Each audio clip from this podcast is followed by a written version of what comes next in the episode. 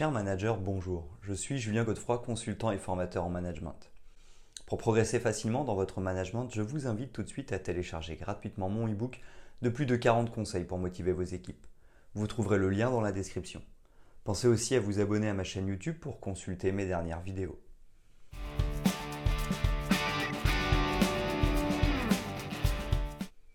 Le recrutement est une étape cruciale lorsqu'il s'agit de savoir comment recruter efficacement. Il s'agit de bien choisir les collaborateurs qui vont constituer ou intégrer une équipe parmi de nombreuses candidatures. Chaque nouvel individu recruté aura un impact significatif sur le groupe. Une erreur lors du recrutement d'un collaborateur peut entraîner une perte de cohésion d'équipe et d'efficacité. En revanche, en sélectionnant les bons candidats, nous enrichissons notre collectif, favorisons le développement de la cohésion d'équipe et facilitons l'atteinte des objectifs fixés. Il est donc essentiel d'identifier les candidats appropriés et de savoir comment recruter efficacement. Cela marque le début du processus de recrutement. C'est une étape où nous ne devons pas nous tromper afin de trouver le candidat idéal. Cependant, il est impossible de connaître véritablement les personnes qui se présentent devant nous lors du processus de recrutement. Il s'avère bien connu qu'un ou plusieurs entretiens, même menés par différentes personnes, peuvent laisser passer des individus qui savent se vendre, mais qui, finalement, ne conviennent pas au poste qui leur est demandé.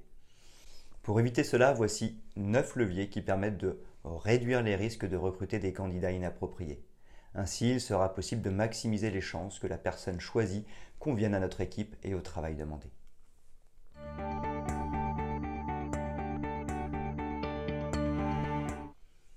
Premièrement, bien définir le profil dont nous avons besoin. Avec ce premier levier, nous abordons un élément essentiel pour faciliter notre processus de recrutement. En effet, toute démarche de recrutement nécessite un objectif clair.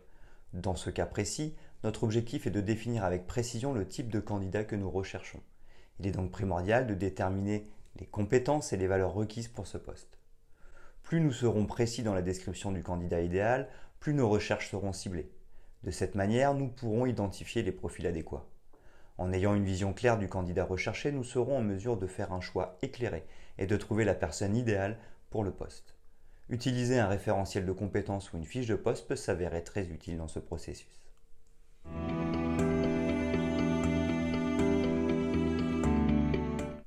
Deuxièmement, adapter l'annonce pour sélectionner le bon candidat. Une fois que nous avons défini les objectifs de recrutement et le profil recherché pour le candidat, il est essentiel d'adapter notre annonce pour le trouver. En effet, pour mieux cibler les candidats qui correspondent à nos besoins, nous pouvons commencer par adapter le contenu de l'annonce. Nous pouvons commencer par définir clairement le profil recherché en mettant en avant les compétences, les qualifications et les expériences nécessaires.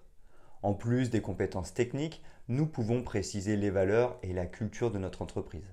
Cela nous permettra d'attirer des candidats partageant les mêmes principes. De surcroît, nous pouvons utiliser un langage clair et attrayant, en décrivant les responsabilités, les défis du poste et les avantages offerts. Enfin, nous pouvons sélectionner les canaux de diffusion appropriés pour atteindre notre public cible et utilisons des critères de présélection pour évaluer rapidement la pertinence des candidats.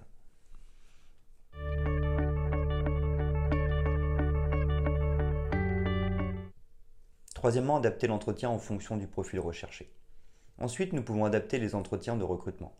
Par exemple, pour trouver des candidats conservateurs qui aiment respecter les règles, nous pouvons opter pour des entretiens d'embauche classiques qui se déroulent dans un bureau. En revanche, si nous recherchons des personnes créatives et capables de s'adapter, il peut être judicieux d'adopter des méthodes de recrutement plus originales, comme des entretiens dans un café ou un lieu informel. En mettant les candidats en situation réelle lors du processus d'embauche, nous pouvons observer leurs réactions et évaluer leur adéquation avec le profil recherché. Un exemple concret se trouve dans le film The Social Network, qui raconte l'histoire de la naissance de Facebook. Bien que l'authenticité de l'histoire soit discutable, l'exemple reste intéressant.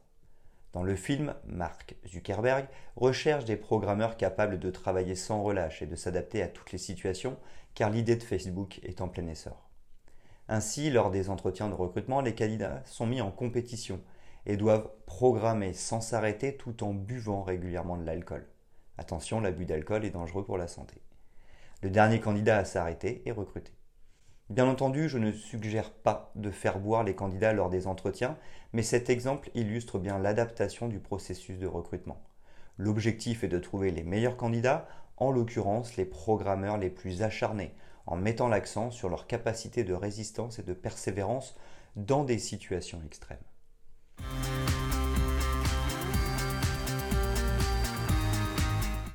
Quatrièmement, impliquer les collaborateurs. Lorsque nous embauchons une nouvelle personne, elle devra s'intégrer au sein de l'équipe existante. Pour faciliter cette intégration, il est bénéfique d'impliquer les membres de l'équipe dès le processus de recrutement. Savoir comment recruter efficacement, c'est savoir comment impliquer notre équipe. En effet, si les membres de l'équipe rencontrent le candidat et donnent leur accord, ils seront motivés à contribuer à sa réussite lors de son intégration. Lorsque les candidats recrutés plaisent aux membres de l'équipe, ces derniers auront à cœur de les accueillir et de les intégrer de la meilleure façon possible. Cette implication permet de responsabiliser nos équipes et garantit un recrutement réussi.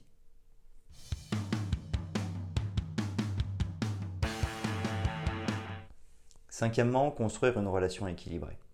Très rapidement, il est essentiel d'établir une relation de confiance et d'améliorer l'expérience du candidat. Pour ce faire, il est important de ne pas adopter une position de supériorité ou d'infériorité vis-à-vis du candidat. L'objectif est d'établir une relation d'égal à égal, afin que les candidats recrutés se sentent à l'aise et en confiance. Cela leur permettra d'exprimer plus ouvertement leurs compétences et leurs valeurs. Nous pourrons ainsi obtenir des informations plus précises sur les attentes des candidats et sur qui ils sont réellement. En revanche, si les candidats se sentent mal à l'aise, cela peut entraver leur liberté d'expression et les amener à cacher certains sujets. De plus, l'entretien de recrutement est aussi le début de la construction de la relation de travail. Il est donc important de tout de suite avoir le bon positionnement pour une collaboration plus fructueuse.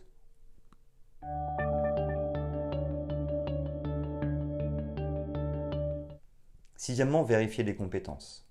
Lors d'un entretien de recrutement, les candidats peuvent nous présenter leurs qualifications et leurs aspirations professionnelles. Cependant, il est essentiel de vérifier ces informations afin de recruter efficacement et de choisir le candidat idéal. Il est donc recommandé de contacter les anciens responsables de cette personne. Ainsi, nous pourrons nous assurer qu'elle possède les compétences et les valeurs que nous avons identifiées lors de l'entretien. Je suis partisan d'un management basé sur la confiance. Cependant, lors du processus de recrutement d'un collaborateur, nous ne connaissons pas réellement la personne. Par conséquent, accorder notre confiance n'est pas un acte anodin. Avant de recruter un candidat, il est important de vérifier ses déclarations dès le départ. De cette manière, nous pourrons nous assurer que nous accordons notre confiance à la bonne personne.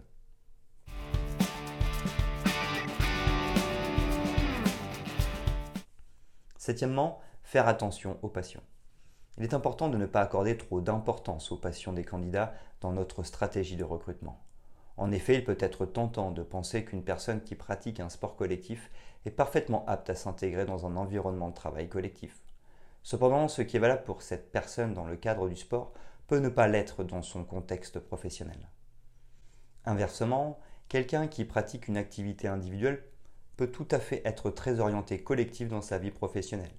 Il est tout à fait possible d'être très orienté vers le travail d'équipe tout en cherchant un équilibre dans notre vie personnelle en pratiquant un sport individuel. À mon sens, les passions ne sont pas un critère déterminant dans le cadre du recrutement d'un nouveau collaborateur. Cependant, la seule raison pour laquelle nous pourrions nous y intéresser serait si une passion spécifique est essentielle pour exercer un métier. Dans le cas où nous devrions vendre des bateaux, les meilleurs profils seraient ceux qui sont passionnés par la navigation. Cependant, il convient de noter que cette passion est davantage une compétence requise qu'un simple intérêt personnel.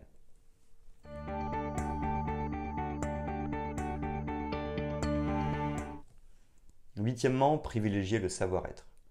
Lorsqu'il s'agit de savoir comment recruter efficacement, il s'avère important de se rappeler que les compétences techniques peuvent se développer grâce à des formations. En revanche, le développement des valeurs personnelles chez un individu est bien plus complexe. Ces valeurs sont profondément ancrées en lui et sont le reflet de son histoire. Le développement personnel permet une évolution individuelle, mais nos valeurs sont généralement bien ancrées en nous. Dans le cadre du recrutement, je suis d'avis qu'il est préférable de privilégier les profils qui partagent les valeurs que nous recherchons ainsi que celles de l'entreprise plutôt que de se concentrer uniquement sur les compétences requises. Les compétences peuvent facilement s'apprendre. A l'inverse, il est bien plus difficile de modifier l'attitude et les valeurs d'une personne.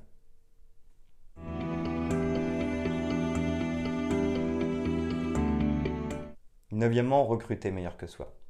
N'oubliez pas que si vous avez des doutes, cela signifie que vous n'avez pas confiance. Si vous ressentez quelque chose qui ne va pas, ne prenez pas le risque de sélectionner les candidats. En effet, se séparer d'un collaborateur n'est jamais une expérience facile, même si cela se produit pendant la période d'essai. Si vous avez des doutes au moment de recruter un nouveau collaborateur, il est peu probable qu'il se dissipe avec le temps. En fait, pour maximiser ses chances de bien recruter, nous devrions avoir pleinement confiance au point de pouvoir nous imaginer travailler pour cette personne.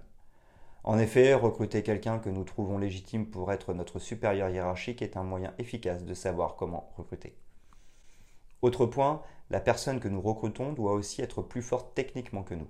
En effet, c'est elle qui va faire le travail car nous allons déléguer. Un manager ne doit donc pas avoir peur d'être moins bon techniquement. Pour cela, mettons notre ego de côté et comprenons que le métier du manager est d'animer, pas de faire.